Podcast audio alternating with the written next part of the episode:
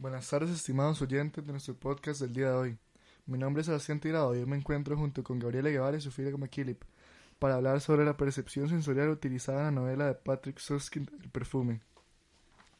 Hoy estaremos enfocados en analizar el tono, la intención y el propósito de la novela El perfume.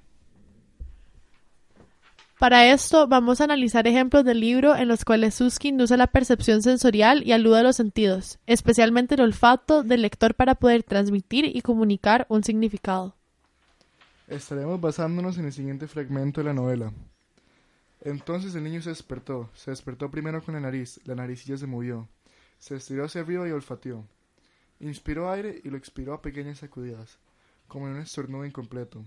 Luego se arrugó y el niño abrió los ojos. Los ojos eran de un color indefinido, entre gris perla y blanco palino, tirando cremoso. Cubiertos por una especie de película, película viscosa y al parecer todavía poco adecuados para la visión.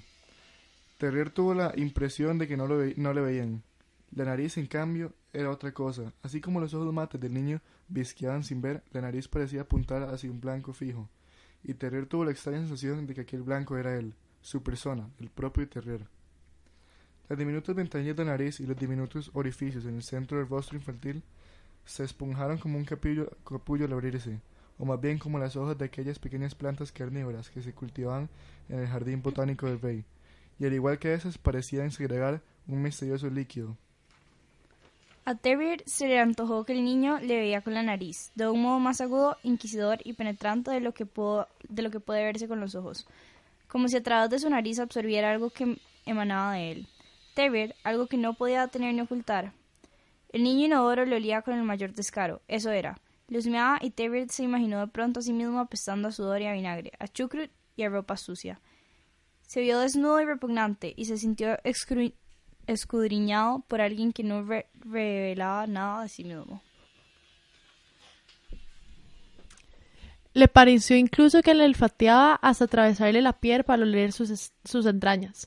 Los sentimientos más tiernos y las ideas más sucias quedaban al descubierto ante aquella pequeña y vida nariz, que aún no era nariz de verdad, sino solo un botón, un órgano minúsculo y agujereado que no paraba de retorcerse, esponjarse y temblar. Teber sintió terror y asco y arrugó la propia nariz, como ante algo maloliente cuya proximidad le repugnase Olvidó la dulce y atrayente idea de que podía ser su propia carne y sangre. Rechazó el idilio sentimental de padre e hijo y madre fragante. Quedó rota la agradable y acogedora fantasía que había tejido en torno a sí mismo y al niño. Sobre sus rodillas yacía un ser extraño y frío, un animal hostil, y no hubiera tenido un carácter mesurado. Imbudo de temor de Dios y de criterios racionales, lo habría lanzado de lejos de sí en un arranque de asco, como si se tratase de una araña.